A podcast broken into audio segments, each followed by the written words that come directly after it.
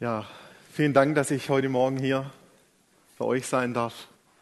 Es ist äh, emotional schon sehr berührend und auch so viele vertraute Gesichter zu sehen und äh, auch viele neue Gesichter zu sehen. Immerhin sind wir vor zwölf Jahren ausgesandt worden, Juli 2005. Waren dann zwar noch ein paar Mal hier, aber ja, das ist einfach wie nach Hause kommen, muss ich wirklich so sagen. Wir sind damals mit zwei Kindern gegangen, mit Samuel und Jessica. Wir sind jetzt vier Kinder. Jessica, also Samuel ist jetzt 16, Jessica 14. Jetzt haben wir noch eine Lea, die ist auch 14. Kein Zwilling. Wie das geht, können wir euch nachher erzählen, wer Interesse hat. Und die Timea, die in Rostock geboren ist, die nächsten Monat zehn Jahre alt wird. Vielleicht ganz kurz zu unserer Geschichte. Wir sind äh, gegangen 2005. 2009 habe ich mich so in Teilzeit selbstständig gemacht. 2011 dann ganz selbstständig als Coach, Berater, Organisationsentwickler. Und 2015 kam dann die nachhaltige Erkenntnis, dass meine Berufung doch eigentlich Pastor ist. Und so habe ich geguckt, wie ich wieder in den Gemeindedienst zurückkommen kann. Habe dann einen Studienkollegen kontaktiert aus der Akademie für Leiterschaft, der mittlerweile in der Schweiz ist. Hat gesagt, was gerne, du suchst eine Stelle, bewirb dich bei der Krishona in der Schweiz. Und ich würde sagen, wenn Türen, äh, Türen aufgehen, äh, wenn ich das so nennen würde, das ist eher untertrieben. Es war wirklich wie ein Dominostein nach dem anderen, der da umgefallen ist. Und so sind wir im August 2016 letzten Jahres in die Schweiz umgezogen, mit all den kulturellen äh, Herausforderungen, also von der Ostsee in Ostdeutschland, in dieser ostdeutschen Kultur, jetzt in die Schweizer Kultur, mit anderer Sprache, mit, äh, ja, das ist ja in jedem Kanton über, unterschiedlich, mit all den kantonalen Unterschiedlichkeiten, natürlich auch ein äh, Frömmigkeitsstil in der Krishona, der schon auch etwas anders ist als hier. Und deshalb ist es für mich auch so besonders, hier jetzt heute wie nach Hause kommen und wie das mit dem Micha wieder zu Kontakt kam, ich glaube, das ist dann auch ein Stück weit, äh, was ich in der Predigt erzählen werde. Ich möchte euch erzählen und habe der Predigt den Titel gegeben, die Kraft der Vergebung, vergeben zur eigenen Freiheit. Und es ist auch ein Stück weit die Geschichte, die uns als Familie, mich besonders in Rostock geformt hat und die es letztendlich auch möglich gemacht hat, dass ich heute hier sein kann, dass ich überhaupt wieder predigen kann und äh, eine sehr befreiende und erlösende Botschaft, wie ich meine. Aber bevor ich einsteige in das Thema, möchte ich euch von einem Bergsteigerunfall in Tirol erzählen. Und zwar 2012 ist der passiert, kann man auch in Zeitungen oder im Internet nachlesen. Damals brach der 70-jährige Manfred Walter zu einer Solotour durch die, Südtiroler, äh, durch die Tiroler Alpen auf, auf. Und als er ein Schneefeld äh, überquerte, da stürzte er in eine 15 Meter tiefe Eisspalte. In dieser Gletscherspalte, da wie durch ein Wunder, blieb er auf einem Vorsprung liegen und nach sechs Tagen wurde er gerettet. In dieser Gletscherspalte herrschten Temperaturen um den Gefrierpunkt. Tagsüber ist es ein bisschen getaut. Dann hat er dieses Schmelzwasser aufgesammelt, ähm, hat davon getrunken. Er hat sich, ab dem Sturz hat er sich die Hüfte gebrochen. Er konnte sich nicht mehr bewegen. Und er wusste nicht, wie es weitergehen soll. Er schreibt in der Zeitung, sagt er, er habe viel gebetet, nie mit Gott gehadert und die Hoffnung nie aufgegeben. Seine Hoffnung war, dass er irgendwie gefunden wird und er wusste nicht, wie das passieren sollte. Aber, und das war das Wichtige, hat er auch gesagt, er hat sich immer wieder, wenn es ihm ganz besonders schlecht ging, hat er sich vorgestellt, wie er jetzt eine warme Tasse Tee trinken würde. Oder wie er ein warmes, heißes Bad nehmen würde und sich in die Badewanne legen würde. Und als die Retter ihn dann fahnden, nach 146 Stunden hatte er Erfrierungen an den Händen und an den Füßen. Aber er lebte. Und es ist wohl mit seiner Vorstellungskraft zu verdanken, dass er überlebt hat, denn medizinisch ist es ein Wunder. Und man weiß aus der psychologischen Forschung, dass Visualisierung im Kopf, sich Gedanken und Bilder vorzustellen, zum Beispiel über Essen, über einen Braten, über Süßigkeiten oder alleine nur im Kopf Sportübungen zu machen, habe ich in der Studie gefunden. Allein sich vorzustellen, wie man Handeln bewegt, das hat eine körperliche Auswirkung. Das hat eine Körper, jetzt nicht so groß, wie wenn man es tatsächlich macht, aber es verbessert einen im Gegensatz zu denen, die sich das nicht vorstellen. Und man kann das nachweisen, dass wenn man übers Essen lang genug nachdenkt, dass sich das Blutbild verändert und sich im Körper ein Sättigungsgefühl einstellt. Das ist tatsächlich nachweisbar. Ich möchte einen Punkt mit diesem Bericht oder mit dieser Erzählung deutlich machen. Positive Gedanken, eine Vorstellungskraft in Bildern, eine Visualisierung hat Auswirkungen auf unser Körper, auf unser körperliches Befinden. Das ist die gute Nachricht. Die herausfordernde Nachricht ist, das Gleiche ist natürlich auch mit negativen Bildern und negativen Gedanken. Auch diese Gedanken ähm, prägen uns und haben Auswirkungen auf unseren Körper. Sollte uns Vergebung, und darum geht es mir ja heute, sollte uns Vergebung nicht gelingen, sich eine Resignation einstellen, wir vielleicht sogar Gedanken der Bitterkeit, der Unvergebenheit und des Hasses entwickeln, dann kann man sich, denke ich, allein wenn man die Geschichte vom Bergsteiger hört, vorstellen, was das unter Umständen auch für negative Auswirkungen haben kann. Und sicherlich habt ihr schon mal von den Menschen gehört oder darüber gelesen, dass Menschen von ihrem Hass und ihrer Bitterkeit krank werden und zerfressen werden. Und so weit wollen wir es nicht kommen lassen. Meine eigene Geschichte von Bitterkeit und Vergebung, die beginnt eben mit der Aussendung im Sommer 2005 hier aus der Stadthalle in Korntal, als wir umzogen nach Rostock. Und wie ihr wisst, wir waren ja zwei Familien und waren als zwei Familien ausgesandt, um dort in Rostock Gemeinde zu gründen. Und wir haben uns dann spezialisiert auf diese Spielplatzarbeit, haben dann ein äh, einen, einen Verein gegründet, haben dann warme Mahlzeiten für Kinder aus Familien mit Hartz-IV-Hintergrund angeboten, Hausaufgabenbetreuung.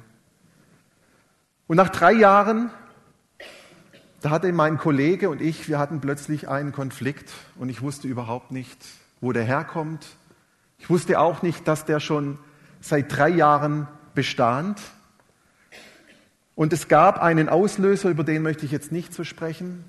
Aber was ich für mich mitgenommen hat aus dieser Zeit ist, wenn wir einen Konflikt haben, dann nicht warten, bis irgendwas passiert, sondern diese Punkte konkret angehen.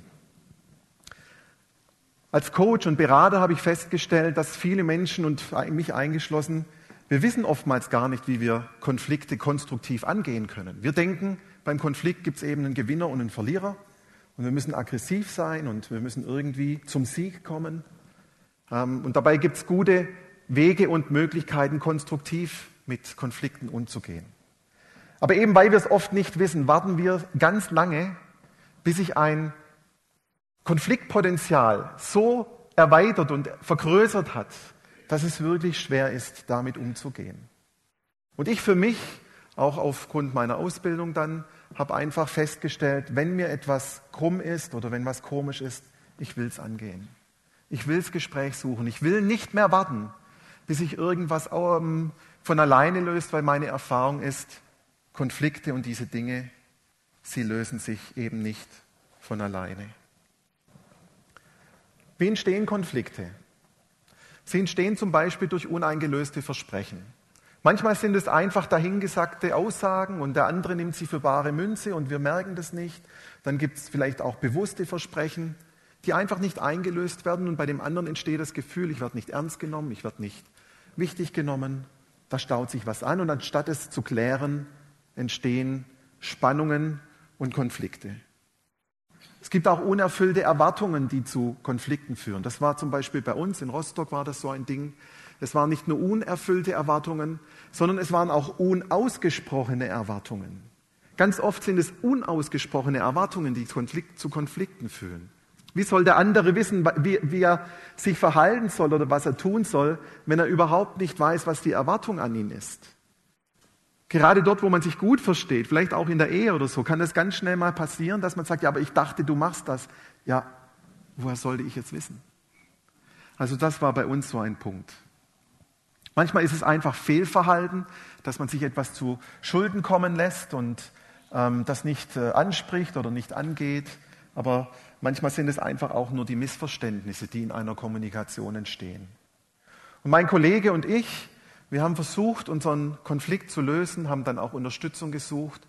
Und eines dieser Missverständnisse, das wir erst nach Monaten aufgedeckt haben, ähm, war, und das möchte ich euch erzählen, war ein Missverständnis, das mehr und mehr zu einer Eskalation des Konflikts geführt hat. Und zwar haben wir beide eine unterschiedliche Familiengrammatik. Ich mache das mal fest an, dem, an der Aussage, ich wünsche mir. Wir haben also versucht, einen Weg miteinander zu finden, und dann habe ich ab und zu mal gesagt, du, ich wünsche mir, dass wir das so und so machen. Meine Familiengrammatik bei ich wünsche mir ist, wenn es kommt, dann kommt's. Wenn es nicht kommt, ist auch nicht schlimm. Also so nach dem Motto, ich wünsche mir, dass morgen die Sonne scheint, aber ich kann es ja nicht beeinflussen. Wenn es nicht ist, ist es nicht so schlimm. Die Familiengrammatik meines Kollegen war so, wenn es in der Familie Streit gab, dann wurde kurz diskutiert und dann haben die Eltern gesagt, so und jetzt wünsche ich mir. Ich wünsche mir war Gesetz. Und jetzt stellt euch mal vor, ich versuche ein Problem zu lösen und sage, Mensch, ich wünsche mir, dass wir das so und so machen und können wir nicht so und so. Und er hört immer, du musst, das ist Gesetz, da gibt es keine Alternative, so muss das sein. Und wir haben Monate gebraucht, um dieses Missverständnis aufzuklären. Und auch da habe ich für mich gelernt, wenn sich etwas komisch anfühlt, dann auch da den Mut zu haben, es anzusprechen, zu sagen, du irgendwie, wir kommen hier nicht weiter und ich merke, ich sage etwas, ich sage, ich wünsche mir und du verziehst das Gesicht. Was verbindest du mit diesem Ausdruck? Also manchmal ist es gut, wenn wir Missverständnisse einfach ansprechen oder merken, da ist irgendwas komisch und es dann einfach aktiv ansprechen. Und dann habe ich auch gelernt, ich möchte wirklich jemand sein, der sich auch Kritik oder auch, wenn etwas ähm, an, an, Feedback oder Rückmeldung kommt, dass ich mir das zu Herzen nehme. Ich möchte keiner sein, der sagt, oh ja, Haupt, Hauptsache harmonisch und wir haben ja keine Konflikte und alles ist so unter dem Teppich, sondern eher Dinge ansprechen und das Ohr aufmachen. In Sprüche lesen wir dazu, das Ohr, das da hört auf heilsame Weisung, wird unter Weisen wohnen. Also es ist auch so ein bisschen, wo wir als Christen manchmal nicht wissen, wie wir umgehen sollen mit Kritik oder mit kritischem Feedback oder mit etwas, was jetzt nicht nur Friede, Freude, Eierkuchen ist. Und doch ist es so wichtig, dass wir lernen, konstruktiv auch schwierige Dinge anzusprechen, weil wir dadurch weiterkommen, weil wir dadurch den nächsten Schritt gehen können in der Beziehung und auch im Miteinander. Wir hatten also viele, viele Gespräche zuerst mit unserem Berater, mit dem Michael Winkler geführt. Dann haben wir uns einen Mediator geholt, weil wir es mit Michael Winkler nicht hinbekommen haben. Wir haben immer wieder uns halbe Tage und ganze Tage getroffen, um Dinge zu klären. Und da hat sich dieser Prozess hat sich über Monate hin, hingezogen. Und irgendwann habe ich gemerkt, irgendwann kommst du an den Punkt, du kriegst das Grundproblem nicht mehr analysiert. Es gibt zu viele Informationen. Du kommst irgendwann an den Punkt, wo du es nicht mehr sortieren kannst, wo du nicht sagen kannst, ja, aber da hast du doch das gesagt und da hast du das gemacht. Es wird irgendwann so komplex und zu viel, du kriegst den Überblick nicht mehr hin. Und das war so die zweite Erkenntnis. Nach vielen Monaten eines Konflikts bekommt man die Fakten nicht mehr zusammen. Es geht einfach nicht. Und wenn wir uns jetzt wünschen, dass alles, was vorgefallen ist, in einer Beziehung, wo wir Probleme haben, wo wir Streit haben, wo wir uns gegenseitig verletzt haben, wenn das über einen längeren Zeitpunkt geht und unser ähm, Anspruch ist, das zu lösen, dann ist das fast unmöglich, weil jeder der Beteiligten hat in diesem ganzen Prozess eine andere Perspektive. Der eine hat das so gesehen, der andere das so. Und es ist unheimlich schwierig, diese Dinge, diese, ähm, ja, diese Fakten zusammenzubekommen. Und wir haben uns immer mehr in den Konflikt hineingesteigert und haben gemerkt, ja Mensch, also sieht der andere nicht, dass ich doch eigentlich recht habe. Und wenn der das so wie ich sehen würde, dann hätten wir das Problem nicht. Und wenn der doch das einfach machen würde, was ich sage, dann wäre der Konflikt verändert. Und ja Mensch, der andere muss sich doch ändern. Und es war tatsächlich von beiden Seiten so, dass wir erwartet haben, der andere muss sich doch verändern. Und dann passiert etwas, das kennt ihr sicherlich auch. Es passieren völlig harmlose Vorgänge. Völlig harmlose Sätze werden ge äh, gewechselt. Äh, eine ganz harmlose Geste und sie wird sofort negativ interpretiert. Jetzt schon wieder. Nochmal so eine Aussage. Jetzt hat er mich so komisch angeguckt, das hat er absichtlich gemacht. Also es heißt, man kann gar nicht mehr neutral miteinander kommunizieren, sondern es wird alles in das Negative gedeutet. Und für mich aus der Erkenntnis eben, dass man nicht mehr alle Fakten zusammenbekommt, ist eine ganz wichtige Erkenntnis, es geht nicht so sehr um das, wie ich sehe und was ich denke, was richtig ist, sondern dass ich lerne, mich in den anderen hineinzuversetzen und auch die Perspektive des anderen einnehme. Und dann ist es immer noch schwierig genug, und das möchte ich euch mal ganz äh, praktisch äh, zeigen. Und zwar, was seht ihr hier für eine Zahl? Eine 2, ja? Mal zum Augenarzt gehen. Eine 6. Micha, kannst du mal kurz kommen?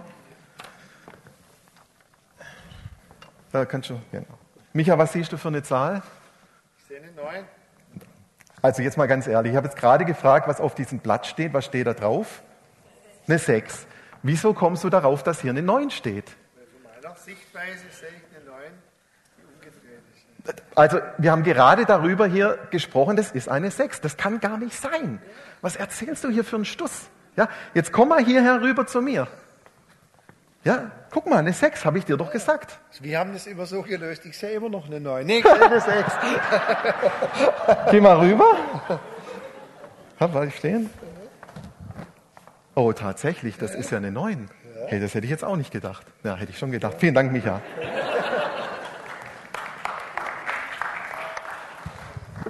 Und ich habe auch gelernt, es gibt in einem Konflikt die Möglichkeit, dass beide Seiten Recht haben beide Seiten recht haben. Und zwar nicht ein bisschen, sondern hundertprozentig. Und du kriegst an einem Punkt die Fakten nicht mehr zusammen. Und du versuchst dir das Recht zu holen und es geht nicht, weil beide Recht haben. Das war so eine Erkenntnis. Du kommst irgendwann an einen Punkt, wo du es nicht mehr sortiert kriegst. Du musst im Grunde genommen anfangen, auf die Beziehungsebene zu gehen und dich zu fragen, wie kriegen wir die Beziehung wiederhergestellt, weil in den Fakten kommen wir nicht weiter. Und bei uns war das so, wir haben dann immer wieder mit dem Mediator Abmachungen getroffen, die haben eine Zeit lang gehalten und dann sind sie wieder in die Hose gegangen. Und hier gibt es auch einen wunderschönen Spruch im Buch Sprüche. Ein jeder hat zuerst in seiner Sache recht. Also wenn, ihr, wenn ich euch meine Geschichte erzähle, dann würdet ihr sagen, ja, stimmt der andere ist ein ganz böse und das, was der mit Gernot gemacht hat. Und dann geht man auf die andere Seite und hört dort zu, kommt aber der andere zu Wort, dann findet sich's. Und wie gesagt, das ist so eine Unart oder auch eine Hilflosigkeit, wie wir versuchen, Konflikte zu lösen. Wir denken in Sieg und Verlieren, wir denken in Recht bekommen und manchmal ist es einfach nicht möglich. Und dann kam die dritte Erkenntnis, die für mich völlig neu war. Völlig neu. Das gab es in meinem Denken nicht. Es gibt zwischenmenschliche Probleme, die nicht gelöst werden können. Es war für mich unvorstellbar, Ja, ich bin so ein Harmonietyp und ich kann doch mit allen so gut und äh, kann mich doch in jeden reinversetzen. Und da waren wir dann so nach einem, anderthalb Jahren und ich habe gemerkt, wir kriegen diesen Konflikt nicht gelöst. Und in meinem Leben haben sich damit auch sehr negative Gefühle breit gemacht. Eine Niedergeschlagenheit, eine Trauer, ähm, auch eine Wut auf den anderen. Und ich muss auch ganz ehrlich sagen, auch eine große Scham, dass ich als geistlicher Mensch, als Pastor, wir als Missionare an einem zwischenmenschlichen Konflikt scheitern. Im Januar 2011 bin ich dann aus der gemeinsamen Arbeit ausgestiegen und ich war eigentlich echt am Boden angekommen. Als ich Jenny kennengelernt habe, 95 bei Jugend mit einer Mission, da war unser größter Wunsch, in die Mission zu gehen. Da haben wir immer wieder drüber gesprochen, Micha. Dass wir dann gesagt haben, nee, du kannst hier bei Treffpunkt Leben erstmal noch so eine Ausbildung machen. Dann geht ihr. Unser Wunsch war eigentlich nach Osteuropa zu gehen. Nachdem Jenny dann Deutsch konnte, hat gesagt, nicht noch mal eine Sprache. Aber Ostdeutschland war auch nicht so schlecht. Übrigens dachten die Leute in Rostock in der Regel, dass Jenny ihr Dialekt ist das Schwäbische. Die haben noch nicht mehr erkannt, dass sie aus England ist. Also echt cool. Also das heißt, von unserem Kennenlernen 95 über die Aussendung 2005 bis hin zu dem Ausstieg aus dem Verein 2011 war unser Leben wie auf einer Spur. Wir sind, wir werden, wir wollen sein Missionare, die in Bereiche der Gesellschaft hineingehen, wo das Christentum nicht so bekannt ist. Und plötzlich ist alles weg. Plötzlich ist alles weg. Und du sitzt da am Ende von Deutschland, irgendwo im Nirgendwo. Und all die Träume und die Wünsche, die du dir so wunderbar ausgemalt hast, wie ein Boden, der sich auftut und man fällt. Und es war eine ganz schwierige Zeit, auch wo wir einiges einfach emotional wegdrücken mussten, weil wir das gar nicht handeln konnten. Und äh, ja, wo wir einfach gefallen sind. Für mich war es nochmal eine wichtige Erkenntnis, dass es auch in der Bibel Geschichten gibt, wo sich geistliche Menschen ihre Wege sich trennten. Wir erinnern uns vielleicht Apostelgeschichte in der zweiten Missionsreise, als Paulus und Barnabas sich zum zweiten Mal auf den Weg machten und Barnabas möchte den Johannes Markus mitnehmen und Paulus sagt, nee, der kommt mir nicht mit ins Boot. Der hat uns an der ersten Missionsreise enttäuscht, da hat er uns verlassen. Das ist so ein, einer, der hat es nicht drauf, der kommt mit mir nicht weg, was letztendlich dazu geführt hat, dass Paulus und Barnabas sich getrennt haben. Und Paulus hat ja dann den Timotheus gefunden und Barnabas ist dann mit dem Johannes Markus äh, auf Missionsreise gegangen. Und das Ermutigende ist, in 2. Timotheus 4, übrigens der letzte Brief, den Paulus schrieb, also ganz am Ende seines Lebens, da schreibt er ganz am Ende, äh, Lukas ist allein bei mir, er schreibt ja an den Timotheus, Lukas ist allein bei mir, nimm Markus und bringe ihn mit dir, denn er ist mir nützlich zum Dienst. Wir wissen nicht, warum Paulus und Barnabas sich getrennt haben. Wir wissen nicht, was der Ärger von Paulus gegenüber dem Markus war. Die Bibel sagt uns nicht mehr. Wir wissen nur, es kam eine Trennung und wir wissen auch nicht, was dazwischen passiert ist. Aber irgendwie hat Paulus wieder äh, positiv von Markus gesprochen, gesagt, bring mir den mit, der ist mir nützlich. Manchmal ist es so, Menschen trennen sich und es ist schwierig, das nach außen zu vermitteln, was eigentlich die Gründe sind. Jetzt waren wir dort in Rostock und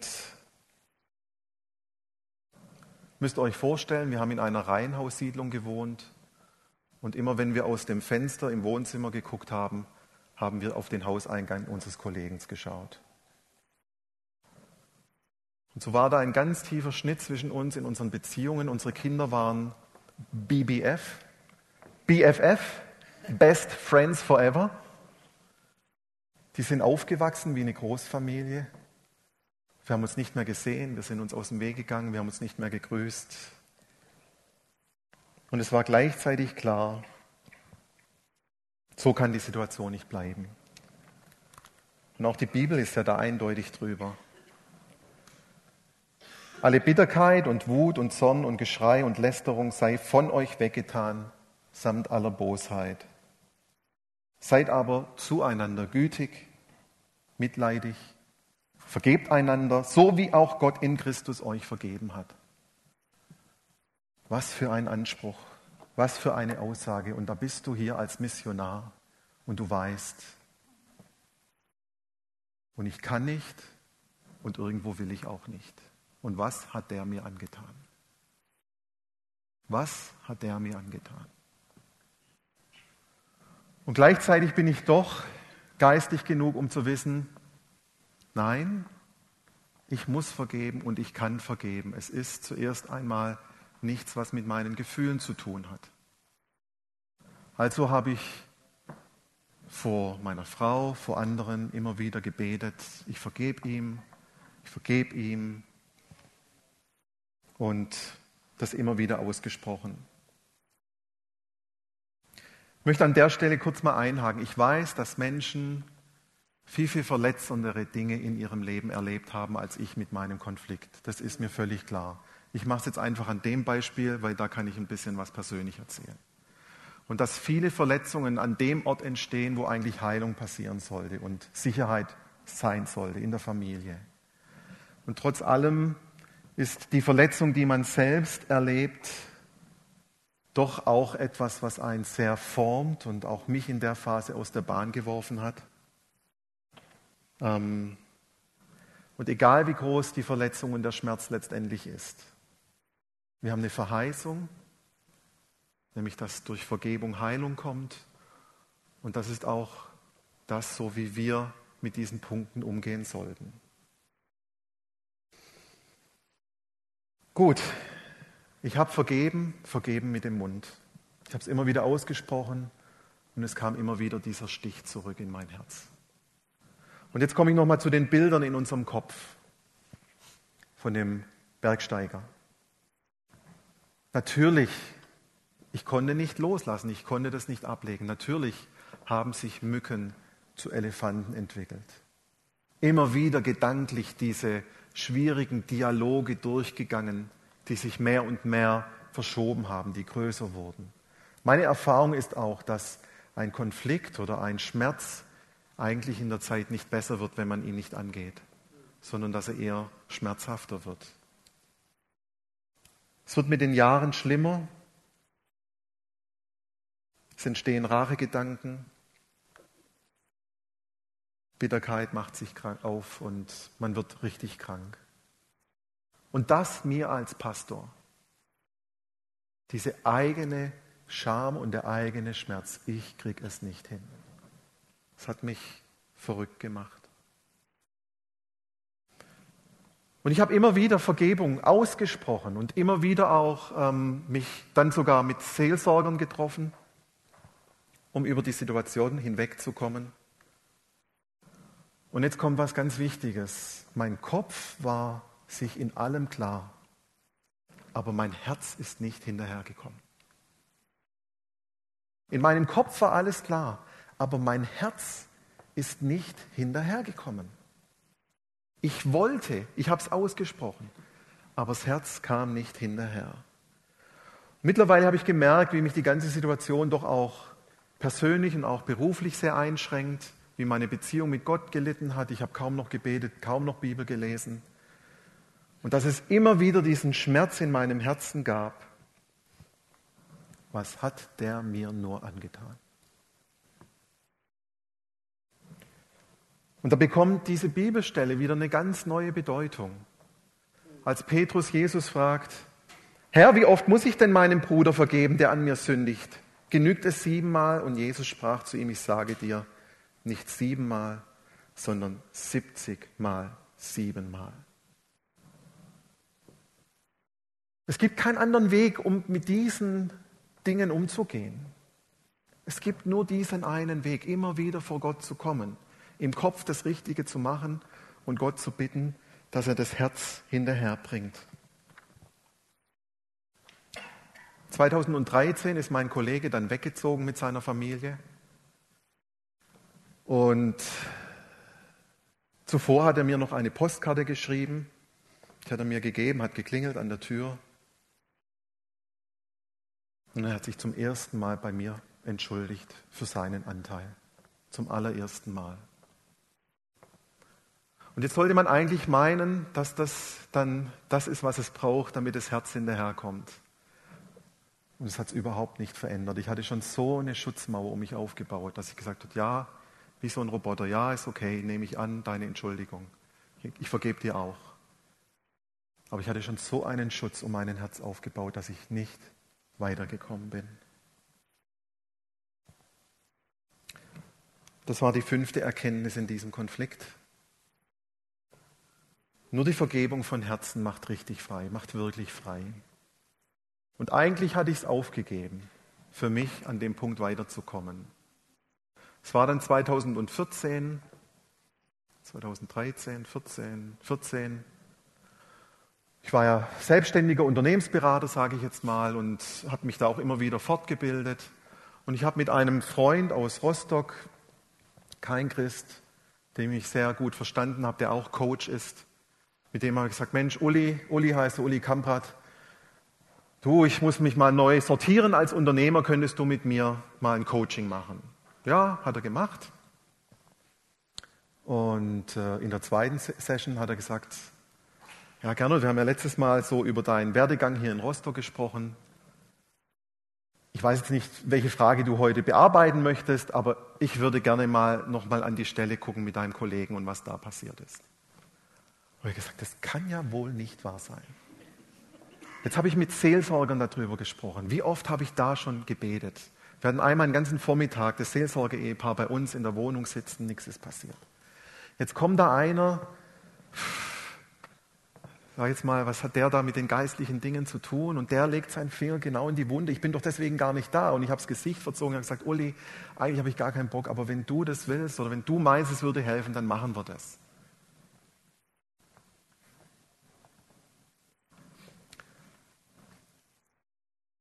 Ich glaube, sowas nennt man Kairos Gottes.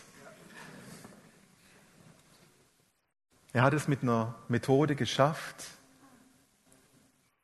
mir Gottes Perspektive in der Situation zu zeigen. Ja, nicht Christ. Und mir die Perspektive des Kollegen zu zeigen. Und wie alles doch auch einen guten und einen positiven Inhalt an der Stelle hatte.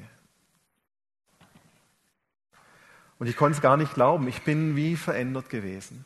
Es war wirklich weg, dieser Bitterkeit, Hass, Schmerz. Ich habe dann auch da in der äh, Coaching-Session noch äh, das ausgesprochen, kann man sagen, gebetet. Dann bin ich heimgekommen, hat es meiner Frau erzählt, aber ich konnte es nicht glauben. Ich habe ein paar Tage gewartet. Und dieser Schmerz, der war weg. Diese Bitterkeit war weg. Jetzt kam das ein paar Wochen später zufällig dass der Kollege zurückkam nach Rostock, weil dort jemand geheiratet hat, mit dem er befreundet war. Und ich habe ihn kontaktiert und habe gesagt, du, ich bin nicht so weit, können wir noch mal reden? Und er hat gesagt, sehr gerne. Dann haben wir uns getroffen und es war wirklich, der Schmerz war weg.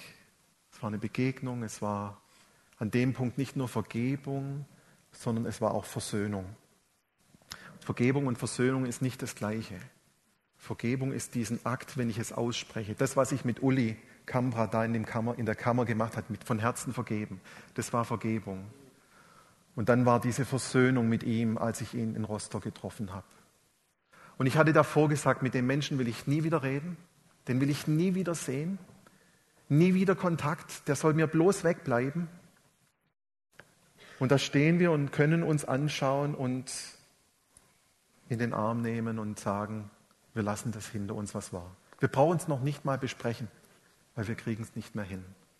Aber wir lassen es hinter uns. Und da ist mir auch wieder neu aufgegangen, wie das das Kernthema des Evangeliums ist, dass Jesus gekommen ist, um Versöhnung zu geben. Versöhnung zu Gott, dass unsere Herzen frei werden von aller Anklage und Schuld, dass man auch da nicht äh, alles immer hinbekommt, aber man kann empfangen aus seiner Hand. Und dass wir dann vergeben können dem anderen. Vergebung heißt ja nicht, Vergeben, also dem anderen zu vergeben, heißt dann nicht, dass er Recht hat. Das heißt ja nicht, ich gebe dem anderen Recht und ich demütige mich jetzt unter ihn und mache mich klein. Vergeben heißt, die Rache ist Jesus. Er wird Gerechtigkeit sprechen über den anderen und über mich. Das heißt Vergebung. Dieses Recht auf Ausgleich in Jesu Hand zu geben. Vergeben heißt, Jesus wird sich um den anderen kümmern und auch um mich. Vergeben heißt Gnade geben und Gnade empfangen. Und Gott hilft uns dabei. Setzt alles daran, mit jedem Menschen Frieden zu haben und mit eurem ganzen Leben Gott zu gehören.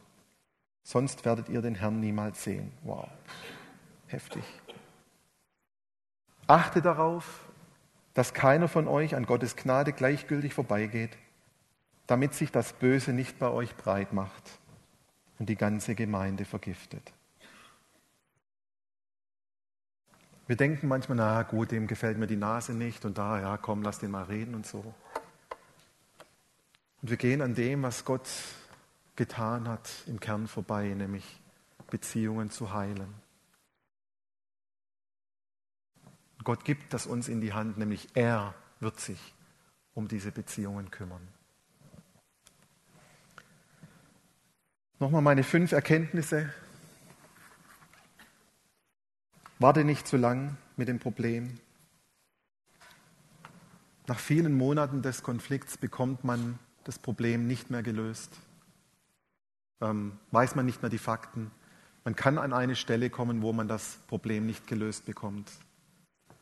Vergebung ist ein Teil vergeben mit dem Mund, aber wirklich frei zu werden heißt vergeben von Herzen. Und hier möchte ich noch mal eine Ungleichung stellen, weil viele denken, aber das, was der andere mir angetan hat, das kann ich dem nicht vergeben, weil sie denken, sie müssten den anderen dann wieder vollkommen vertrauen. Und das ist nicht so, das sind unterschiedliche Schritte. Vergeben ist nicht versöhnen. Und versöhnen ist nicht Vertrauen. Und ich kann einem Menschen von Herzen vergeben und ich muss ihm nicht mehr vertrauen, weil das, was er mir angetan hat, so schlimm ist. Aber ich kann ihm von Herzen vergeben und meine eigene Bitterkeit und meinen eigenen Hass loswerden. Das ist nicht ein und dasselbe. Und wir werfen das manchmal in den Kopf, Topf und denken, nur wenn es wieder so ist, wie es früher mal war, dann ist es vergeben. Nein, es sind da Zwischenschritte, die möglich sind. Da habe ich etwas im Internet gefunden, das möchte ich zitieren. Wo keine Gnade ist, macht sich Hass breit. Menschen verbittern. Wo sich Gnade breit macht, wächst Vergebung und Heilung kann passieren. Das ist beides ein Prozess und braucht lang Zeit. Aber wichtig ist, dass wir bereit dafür sind. Dass wir bereit dafür sind, den ersten Schritt zu machen und uns entscheiden zu vergeben. Gott hilft uns dabei.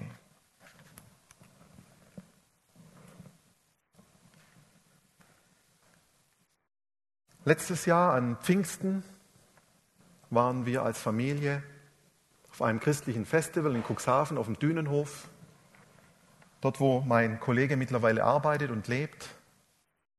Und wir haben die Woche bei ihm zu Hause gewohnt, in seinem Haus, mit seiner Familie und haben sehr viel Zeit miteinander verbracht, sind zusammen zu den Sessions gegangen, saßen dort auf dem Dünenhofgelände, haben Kaffee getrunken, Kuchen gegessen und uns ausgetauscht. Und es war wie in alten Zeiten. Hätte ich nie für möglich gehalten. Ich habe ihm dann eine WhatsApp geschickt, als wir wieder zurück waren. Und er hat mir zurückgeschrieben, ich habe ihn gefragt, ob ich das in einer Predigt zitieren darf und er hat gesagt, das darfst du. Lieber Gernot,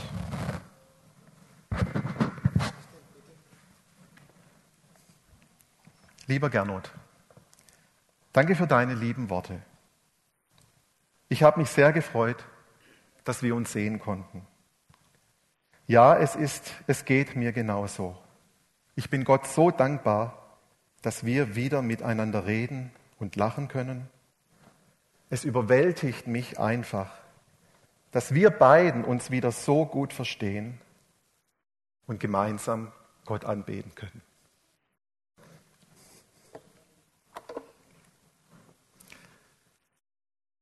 Gott kann so viel machen, wenn wir es zulassen. Ist schön hier zu sein und euch teilhaben zu lassen. Viele haben ja immer die Rundbriefe bekommen, auch von den Problemen gehört. Und Gott ist so viel größer, als ich es mir vorstellen kann, als wir uns vorstellen können. Und ja, kann nur sagen, Gott ist gut. Amen.